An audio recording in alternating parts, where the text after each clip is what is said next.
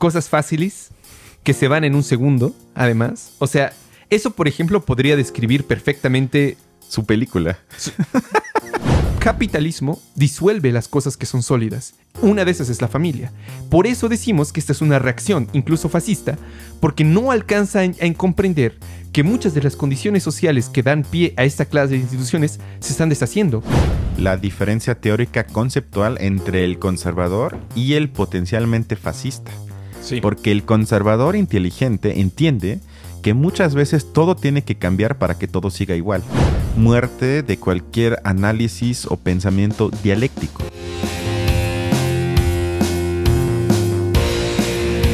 Hola, ¿qué tal? Bienvenidos a un nuevo episodio eh, de Películas e Ideología. En esta ocasión vamos a tratar eh, una de las películas más famosas que ha salido últimamente, la continuación de eh, uno de los, de los grandes filmes de James Cameron que se llama Avatar, El Camino del Agua, si no mal recuerdo. Entonces, eh, bueno, como cada ocasión, eh, les recordamos que este no es un análisis eh, técnico de la película, no es un análisis cinematográfico. Nosotros no tenemos eh, capacidad de hacer un, un análisis de la técnica y todo lo demás, sino que lo que intentaremos hac- hacer aquí es un análisis ideológico, es decir, de las ideas que expresa la película como producto cultural de nuestro tiempo. Diciendo eso, Cristian, Bueno, realmente hay que decir que en la película no hay muchas ideas, pero las pocas que hemos podido ide- identificar las vamos a discutir. Y bueno, quizás sí valga la pena decir que técnicamente sin duda es impresionante. O sea, yo la pude ver en 3D y si olvidamos todo lo demás, técnicamente, con toda mi ignorancia, puede que haya sido un parteaguas para futuras películas que se desarrollen literalmente bajo agua, debajo del agua. Porque ahí sí usó tecnología que duró creo que 5 o 6 años en crear y luego en grabar. O sea, únicamente en ese sentido sí es una obra eh, importante quizás para futuras películas en sentido técnico. Y bueno, una vez dicho esto, también, como eh, ya dijiste, es sin duda la película más cara en la historia del cine. Costó más de mil millones de dólares hacerla. más que incluso la Avatar 1. Más que Avatar 1, exactamente, más Fíjate. que Avatar 1, más que Avatar 1. Entonces, eh, ya nos amenazó el director que vamos a recibir cinco entregas más de Avatar. No estoy mintiendo. O sea, va a haber un Avatar 7. Exactamente, exactamente, que vamos a recibir Avatar 3, 4, 5, 6 y 7, quizás hasta 8. Pero obviamente esto depende del éxito estrictamente económica de esta, porque si notan que no vale la pena, pues ya no habrá otras partes, pero tristemente yo creo que sí. Bueno, después de este pequeño preámbulo, vamos a la trama profundísima de la película, que em, conecta básicamente... em, se desarrolla, me parece, 10 años después de terminar la trama de la primera película. Es decir, que Sully, el protagonista de la parte 1, ya se estableció con una familia híbrida, hay que decirlo, en Pandora. Y lo que creo que es la diferencia más grande es que los avatares ya no funcionan como cascarones, digamos, teledirigidos, sino ya son una especie de personas soberanas, quizás hasta autónomas.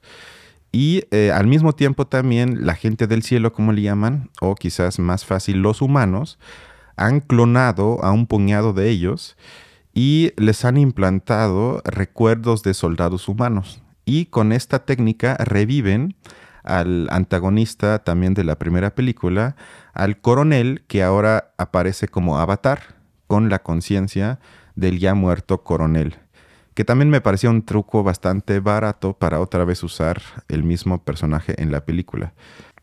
Esta fuerza de élite híbrida eh, se enfrentan a los Navi, que, como también en la primera película, están perturbados por la sobreexplotación de Pandora por parte de los humanos. ¿Me puedes decir qué significa Navi? Navi, eh, leí que eh, lo dijo el mismo director James Cameron, simplemente viene de Native Americans. No es más complicado, no es una lengua creada, sofisticada, muerta, sino simplemente él dijo tal cual, lo que yo quiero recrear es la historia de conquista de América. Y lo que luego pasa en la trama es que eh, básicamente vemos durante 180 minutos el desarrollo o digamos el intento de venganza del coronel contra Soli, que bajo el código militar se podría argumentar lo traiciona en la primera película y él no va o no quiere descansar hasta que mate a él y a toda su familia. Poco a poco nos damos cuenta que es lo único que le importa y que ya no hay un plan ni geopolítico ni estratégico ni nada de eso, sino es nada más yo contra tu familia y cuando te mate voy a estar feliz, básicamente. Y, de hecho, eh, lo habíamos analizado ahorita. Realmente en algún momento parece como un poco incongruente con la propia trama porque literalmente los recursos del ejército, incluyendo a, muchas personas con dinero y todo, se ocupan para una venganza de tipo personal con el, con el coronel, ¿no? Sí, y pues yo creo que no hay nada más que decir sobre la trama. Y eh, bueno, yo creo que uno de los eh, puntos necesariamente eh, importantes, que de hecho lo vemos a lo largo de toda la película, es la cuestión de la familia. Esto más allá de ser solamente algo accesorio, es decir, que todos entendamos que más o menos Soli tiene cierto cariño por su familia, no, realmente toda la película de Solis está alrededor de su familia. O sea, todo lo que hace, todo, eh, eh, incluso las aventuras a las que se avientan, en el fondo son como para defender a su familia y todo lo demás. Entonces, en un primer momento vemos, eh, obviamente, spoiler, que que justamente Soli y, el resto de su tribu están peleando, digamos, en la resistencia contra los humanos, como en la primera, pero parece ser que Soli se da cuenta de que sus hijos se arriesgan mucho estando, digamos, en una guerra de guerrillas. Supongo que como igual el resto de todos los personajes de su clan, pero él decide que es más importante proteger a su familia, así que abandona el, lugar donde están, abandona el puesto de máximo eh, dirigente, digamos, de la rebeldía y se va. Se va con su familia a buscar un, lugar eh, muy seguro. A mí me parece que eso, eh, te lo comentaba hace rato, en, una situación de guerra como la que se encontraban, es prácticamente eh, querer abandonar la trinchera y al resto de, compañeros, ¿no? Pero bueno, decide eso y se va. Pero básicamente todo es por su familia. Sí. Todo, todo, todo el tiempo. Como dices, toma el camino del agua, porque se van con una tribu que básicamente hay que decir son lo mismo, pero con un color levemente diferente. Por eso les voy a llamar los verdes para diferenciarlos de los azules. Espero que no me tachen de racista o algo así, pero simplemente para eh, que sea un poco más fácil. Ok. Y eh, cuando llegan, nos, damos cuenta que, porque algo que está claro es que se nos presenta desde la parte 1, obviamente, a los Navi como nobles, como eh, algo que debemos de admirar. Y se nos trata de esa forma engañar ideológicamente porque no se menciona directamente es la violencia interna en esas tribus. ¿Por qué? Porque se aplica literalmente la ley de la selva, es decir, la ley del más fuerte. Obviamente no hay democracia, desde luego tampoco hay igualdad de género. Y vemos cuando Soli llega con su familia eh, al nuevo grupo indígena, no hay tolerancia alguna hacia otros grupos étnicos, sino son vistos como posible amenaza, eh, hay sospecha y se dice que no pueden quedarse aquí porque simplemente son diferentes y aquí es un espacio donde no se van a poder integrar. Es decir, que hay una lógica profundamente excluyente. Y además tampoco existe, que esto quizás luego lo profundicemos en relación con la ballena, la idea de rehabilitación tras el pago de una deuda sino simplemente si una vez te equivocaste, que eras expulsado de la comunidad y no hay forma alguna que se te acepte de nuevo. Y además también eh, creo que pululan los principios de, pues, obviamente absurdos, de cultura machista, intimidación, etc. Y así yo creo que nos damos cuenta, si abrimos un poco los ojos, eh, que los indígenas azules y verdes son como los humanos, quizás hasta peor, porque ni siquiera intentan, quizás con rebeldías internas o lo que sea, cambiar su propia organización interna, sino simplemente se acepta que así es y o te subordinas o quedas expulsado. Entonces, pues eso me pareció un poco triste, la verdad. Sí, realmente yo creo que en el fondo las, las sociedades que aparecen ahí, tanto la tribu del agua como la tribu de los azules, del eh, bosque. sí, sí, Son, son profundamente patriarcales. En algún momento, digamos, regresando al tema de la familia, al final hay una pequeña frase que dice Soli, que justo es, Un padre protege y esa es su función. Ujú. Y, y digamos, él, eh, recordemos esta cuestión, o sea, si toda la película está armada en torno a la familia, a la defensa de la familia, pero además es una familia que él no interpreta o, digamos, para diferenciar su familia del resto de la tribu, dice mi familia, y entonces el resto de la tribu ya no aparece como algo de la familia, cosa que eh, si los antropólogos y diversos estudios etnográficos no nos mienten, en realidad la familia es una construcción posterior, porque implica ya una separación o individualización de un cierto grupo que la compone con base en su sangre.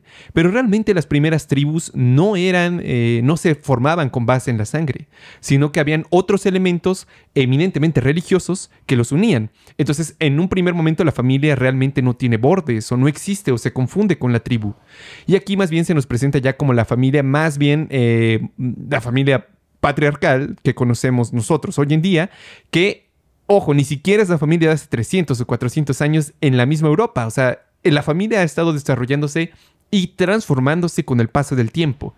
Esta familia, digamos, que, que, que, aparece como espontánea y como la primera que hay que defender y además con el padre enfrente, es una familia, digamos, completamente moderna, patriarcal. No, eso hay que decirlo, nada que ver con, con lo que existía en las tribus eh, americanas eh, en absoluto. O sea, esta es una cuestión completamente moderna, por así decirlo. Y la idea del padre como el protector también es una idea moderna, hay que decirlo.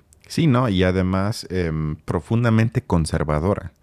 Porque sí. lo podría mostrar quizás de esa forma, pero al mismo tiempo podría quizás presentar una pequeña transgresión a ese orden, una crítica, unas contradicciones, etcétera, y no se hace, sino se presenta como, uno, como un orden natural uh -huh. que no debe de ser perturbado y que además debe de ser protegido contra las amenazas del exterior. Y ahí estamos en el pensamiento en el mejor de los casos nacionalista, si no hasta peor en el de tribus, que eso es algo, yo diría, ahí se ve una tendencia antimoderna de James Cameron, que es ese anhelo de un mundo romantizado que ya no existe y que ellos asumen como más ordenado y claro y que ahí estamos bastante cerca de cuestiones regresivas. Y justamente por eso se me hace también tan peligrosa esta película, porque lo que obviamente vemos desde la primera escena es que por un lado tenemos al grupo cruel, las personas del cielo, los humanos que atacan al planeta con sus habitantes. Sí. Y obviamente nadie quiere en su sano juicio que mueran ballenas, que se quemen árboles o que se maten simplemente animales por diversión o por explotación. Y esto provoca que la simpatía del espectador mediante, yo diría, un mecanismo de afecto, caiga automáticamente hacia los grupos indígenas pero sin cuestionarlo racionalmente. Pero eso es otra vez a lo que la película y su trama, su poca trama, nos quiere de alguna forma empujar desde la primera escena, que tú simpatices y luego sientas un afecto hacia los grupos indígenas y ya no te cuestiones la violencia interna que existe en esos grupos. Sí, claro, o, o siquiera su propia... Eh bueno, no sé, es que a mí me parece como muy evidente cómo cambiaron a, un, a una tribu por otra, pero realmente la justificación no, es, no está como muy bien dada. Eso a mí me lleva más bien a, la, segunda parte, porque se nos cuenta justamente que se trata de tribus, ¿no? Y, se quieren ver además como tribus indígenas. Entonces existe mucho eh, este mito que lo tratamos en la primera película del buen indígena que cumple, o sea, que para que nos guste a nosotros como espectador, tiene que cumplir con nuestros valores morales. Por ejemplo, el hecho de que se importe, por ejemplo, por, por las, spoiler, las ballenas que están cazando, implica que ya comparte cierta moralidad nuestra, ¿no? Cierto sentido de incluso aprecio o sensibilidad por los animales.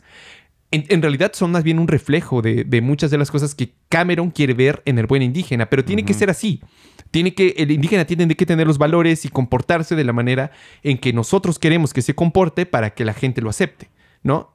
incluso ahí falla un poco Cameron porque no lo acepta. O sea, esta cuestión de la familia tan marcada y patriarcal, yo creo que en, hoy en día, en el, el, público de hoy en día espectador, no todo se lo comería tan fácil, porque hay como muchos que hoy en día ponen eso en duda.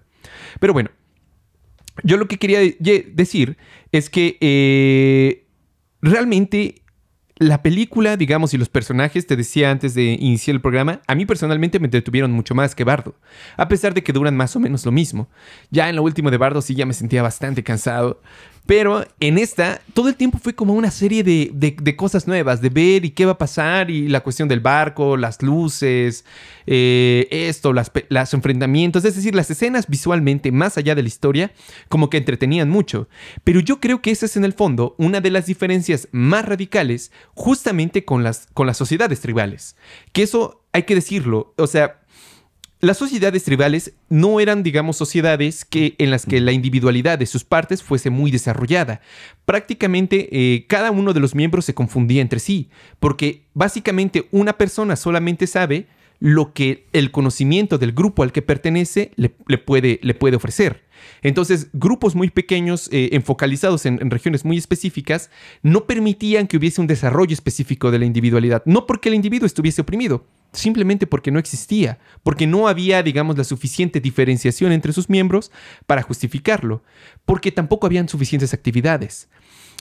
E, eso es, digamos, una de las cosas más impresionantes, yo creo, de las conclusiones de Durkheim, que la individualidad, en cierta medida, es fruto también del desarrollo de la división del trabajo, entre, entre otros factores. Entonces, más bien las personas que vivían en estas sociedades mucho más simples, eh, no tenían muchas, muchas cosas que hacer, o sea, realmente toda su día pasaba así, pero eso es algo muy cierto, no conocían el aburrimiento. las personas de antes tenían vidas muy sencillas, pero no, no se aburrían por ello, o sea, no existía, no tenían este deseo constante de ver cosas nuevas, de explorar cosas nuevas, de sentimientos que todo el tiempo ahora sí tenemos, porque ahora tenemos una ansia de consumir todo el tiempo experiencias nuevas, cosas que nos estén excitando en los ojos, que nos, que nos hagan así como emocionarnos, la cuestión emocional que tú decías, y eso nos habla más bien de nosotros, porque justo tienen que conocer otra tribu, ¿no? Y ellos son felices conociendo a otra tribu, viendo qué hay lo que debajo del agua, viendo las maneras en las que interaccionan con ellos, viendo sus nuevos rituales, etcétera, etcétera, pero esta nueva novedad que ante sus ojos aparece como felicidad, no tiene nada que ver con la felicidad que conocían eh, personas que vivían o viven en sociedades mucho más sencillas. O sea que realmente ahí ni siquiera las tribus cumplen con lo mínimo que, que en teoría existía para las tribus indígenas o, o, digamos históricamente correctas, sino que nos habla más bien de nosotros, de cómo estamos todo el tiempo deseando ver cosas nuevas, experimentar cosas nuevas y en la película son más bien los protagonistas los que, los que experimentan por nosotros eso y que ellos llaman además felicidad. Felicidad es estar constantemente expuesto a experiencias nuevas que todo el tiempo te estén, digamos, fascinando la mente. Entonces, nada que ver, nada que ver una cosa con otra. Ese es un deseo completamente moderno. Estoy de acuerdo, sí. Eh, yo quisiera brincar al segundo elemento que yo identifiqué que atraviesa toda la cinta que tiene que ver con la lógica bélica. Porque si bien se nos presenta a los pueblos indígenas como sabios y superior a nosotros en sus decisiones y acciones, y que ellos no empiezan la guerra, sino únicamente se defienden ante el enemigo que los quiere literal exterminar, em, es muy curioso que cuando Sole llega con su familia con el pueblo del agua verde, con el pueblo verde del agua, eh, ellos dicen que no quieren que se queden porque tienen miedo que de esa forma podrían formar parte de la guerra y ellos no quieren ser un pueblo que participe en guerra, sino se asumen como una tribu que quiere ser dejada en paz, que tiene su forma de vida y que no quiere problemas. Pero es muy curioso que la ballena que mencionaste, una ballena particular que no me acuerdo del nombre, que de alguna forma se rebeló contra una costumbre que reina en la, en la comunidad. De ballenas. De ballenas, ajá, que tienen un lazo con la comunidad de los indígenas. Pero digamos, más allá de este orden orgánico obviamente idealizado, se rebeló, quizás se puede interpretar como acto de autonomía, si tomamos en serio al director, y por tener un poco de individualidad, de autonomía, queda como ser expulsado, con el que además está prohibido siquiera convivir. No nada más que quede expulsado, que quizás ya no forme parte, sino uno de los hijos de la comunidad se hace amigo de esa ballena y se le dice varias veces que cómo puede ser que conviva con alguien que no respetó una costumbre, una tradición de la comunidad. Y esa lógica también me parece peligrosa. Y también cuando hay un suceso importante, para no hacer un spoiler, hay un momento en la película donde ese pueblo aparentemente pacífico cambia de un segundo para otro, eh, caen en gritos de guerra gritan que sí, vamos a defender, vamos a atacar a los malditos humanos o lo que sea. Y eso me recordó un poco a lo que criticamos también en la película sobre Nada Nuevo en el Frente, la película antiguerra. Sin novedad en el frente. Sin novedad, perdón, en, el frente, donde se muestra que también el ambiente o, digamos, el, los intelectuales de ese entonces también caían en eso, o sea, que podían ser muy intelectuales, muy críticos, muy reflexivos, pero de un momento para otro caen en esa necesidad, en ese goce del conflicto, en esa necesidad bélica interna, que también yo creo que se ve en esa película, porque, insisto, de un segundo para otro se convierte en un pueblo que sin cuestionar nada, ataca y le entra por completo a la guerra, mientras se nos presentó que ellos supuestamente lo que, a lo que más le temen es formar parte de una guerra y tampoco se me hizo una contradicción muy abierta. Eh, fíjate, ahora que lo dices, o sea, realmente el pueblo entra en guerra porque los hijos del jefe, del jefe tribal, están en peligro, igual que los hijos de, de Soli. Realmente lo que importaba eran los hijos de Soli.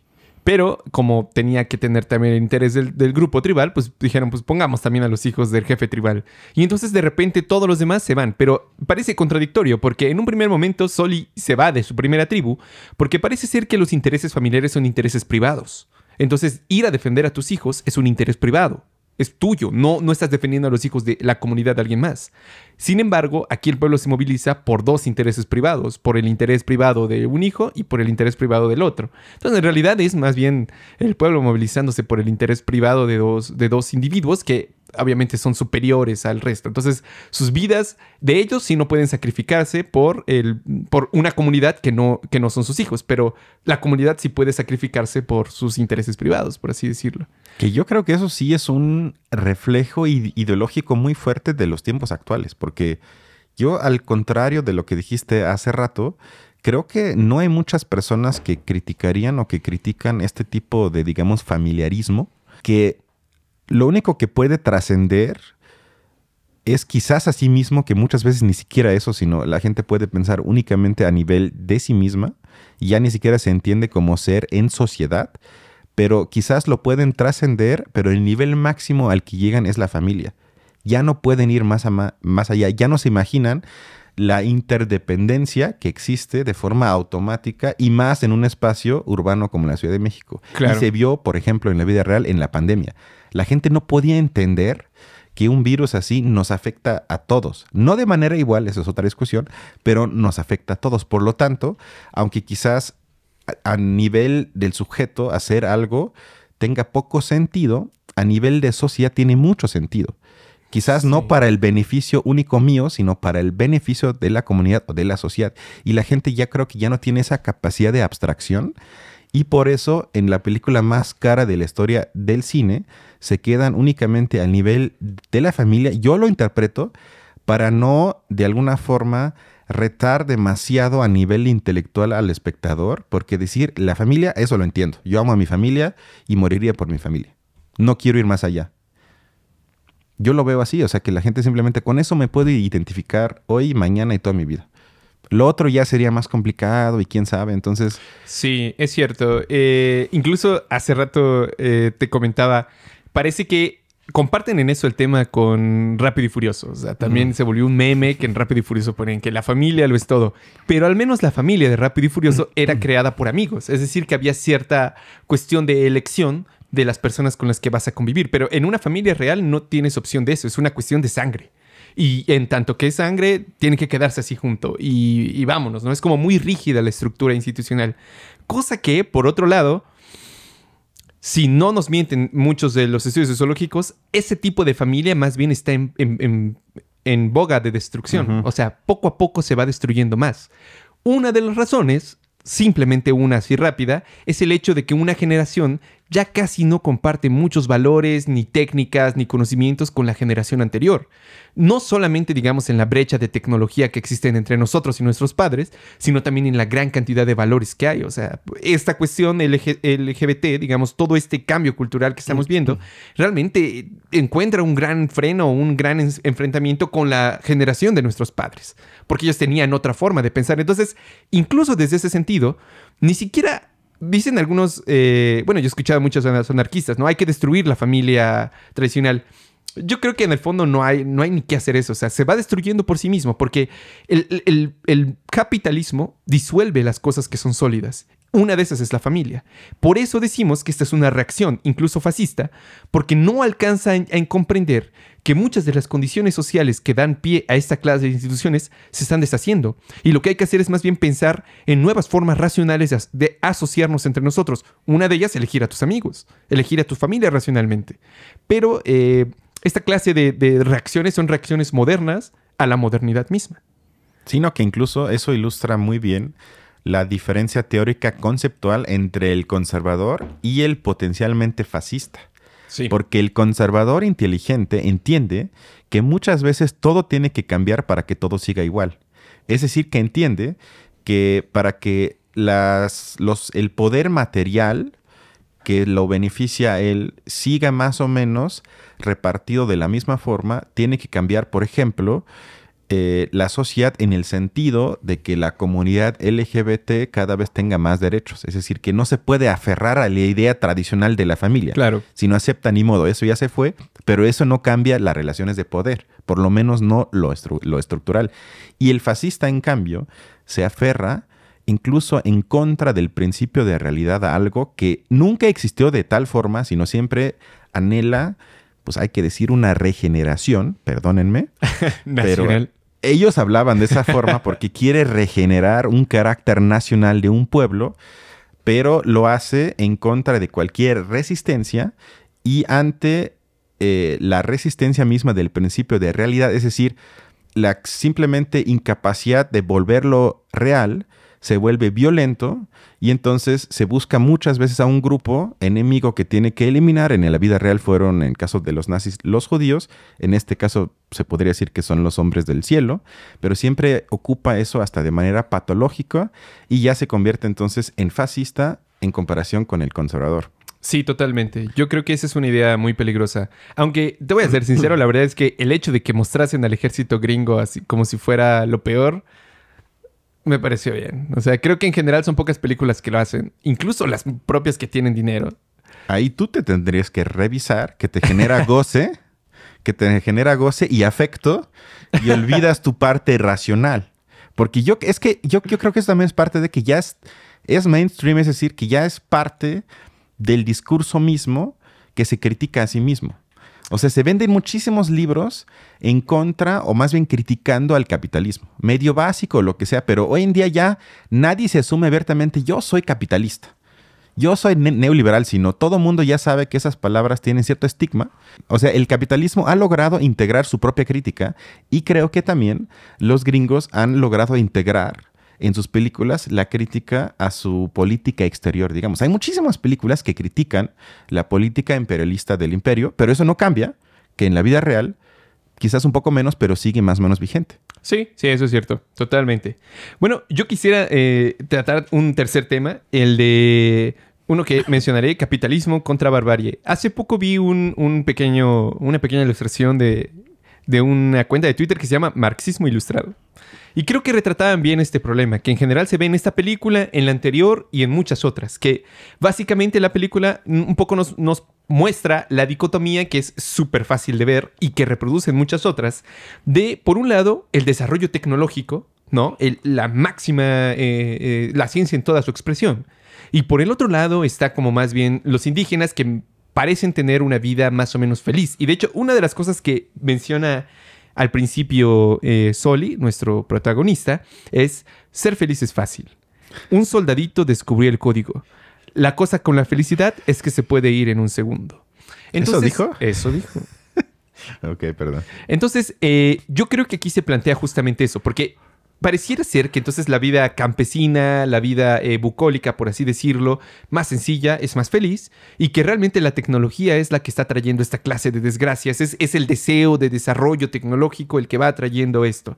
Entonces, por ende, hay que acabar con eso. Entonces, nos plantea una dicotomía, o barbarie o capitalismo, cuando yo creo que la cuestión es más bien todo lo, todo lo contrario, porque un progreso tecnológico en sí mismo no es capitalista. O sea, lo que es capitalista es la forma en la que ese progreso tecnológico se desarrolla.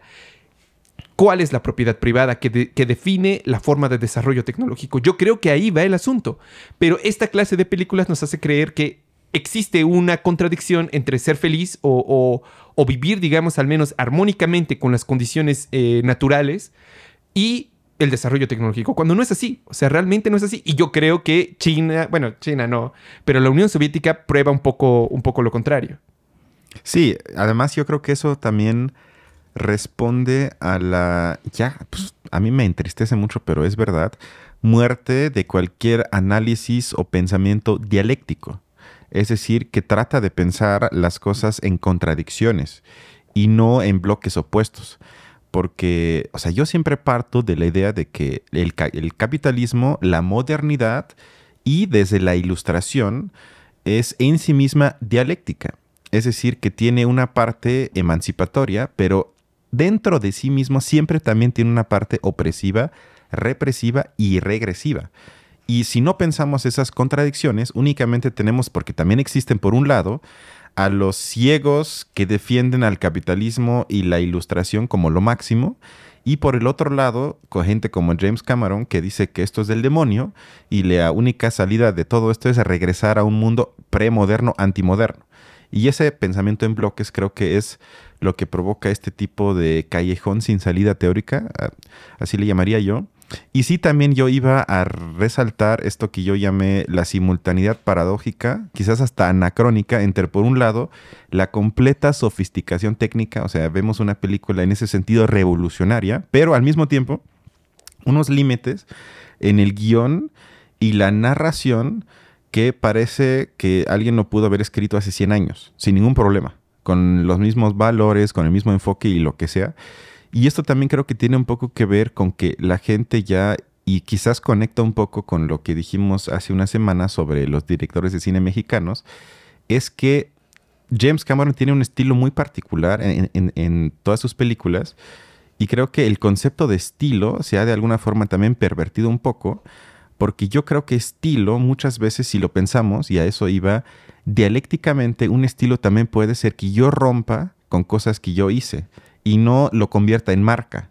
Porque algo que dicen Adorno y Horkheimer es que la industria cultural ha convertido estilo en marca, es decir, en una mercancía. ¿Qué quiero decir con esto? Es que todos sabemos cuando vemos una película de Guillermo del Toro, ah, sí, ese es el estilo de Guillermo del Toro. Ah, sí, ese es el estilo de tal director.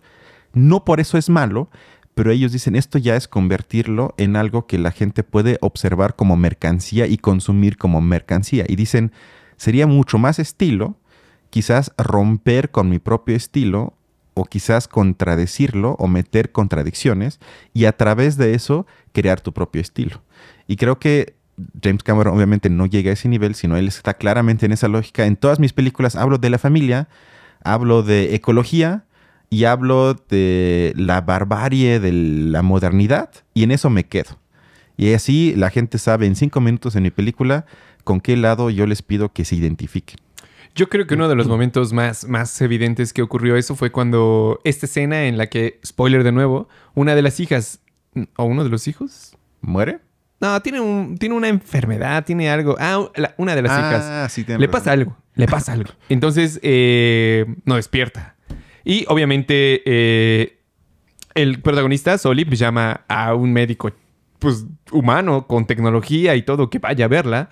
Y de hecho eso es lo que provoca después una serie de, mm, de estupideces dentro de la tribu. Pero bueno, llega y realmente tiene como muchas capacidades limitadas y justamente la esposa de Soli es la que le dice, o la, pareja de Soli dice, no, no, no, no, que se vaya, deja que venga la, bruja chamana, por así decirlo, ¿no? Que venga a, curarla, la, persona que cura de acuerdo a las tradiciones. nada. En cinco segundos se pone de pie. O sea, yo creo que eh, no, no es algo, digamos, en contra de la medicina tradicional. Yo creo que más bien es evidente que él rechaza eh, eh, la medicina, digamos, como más moderna. O sea, yo creo que ahí se ve muy claro, quizás cómo él piensa o nos hace creer que el, mundo de la modernidad ha traído más problemas, la tecnología ha traído más problemas que soluciones a las personas. Quizás, como él dice, la felicidad es lo fácil. Lo, lo, lo, rápido. Que aquí la pregunta que yo te haría y a la gente que nos ve y escucha es, ¿cómo la mayoría de las personas que ven la película toman esas ideas. Porque al fin de cuentas esa es la esencia de lo que tú y yo hacemos en este espacio. Pensar qué influencia o cómo lo trabaja la gente o cómo lo asume la gente. Y ahí está la pregunta. O sea, yo tengo un diagnóstico que es lo último que quiero decir, bastante pesimista. Sí. Porque yo más bien creo que lo que hace Cameron, entre otros, pero creo que él es el maestro en eso, es que la gente se traga sus mensajes sin darse cuenta. Y ahí me parece, aunque suene feo, eh, muchas personas son como un animal, concretamente más como un perro, que no se come su medicina porque obviamente el perro no sabe que le conviene. ¿Y qué hace el humano entonces para que el perro se trague la medicina? Pone las pastillas dentro de, por ejemplo, la salchicha del perro y el perro obviamente es demasiado estúpido y ya no es capaz de oler la medicina dentro de la comida y lo que suele hacer entonces el perro se come felizmente su comida sin saber que al mismo tiempo se traga la medicina que anteriormente se había negado consumir.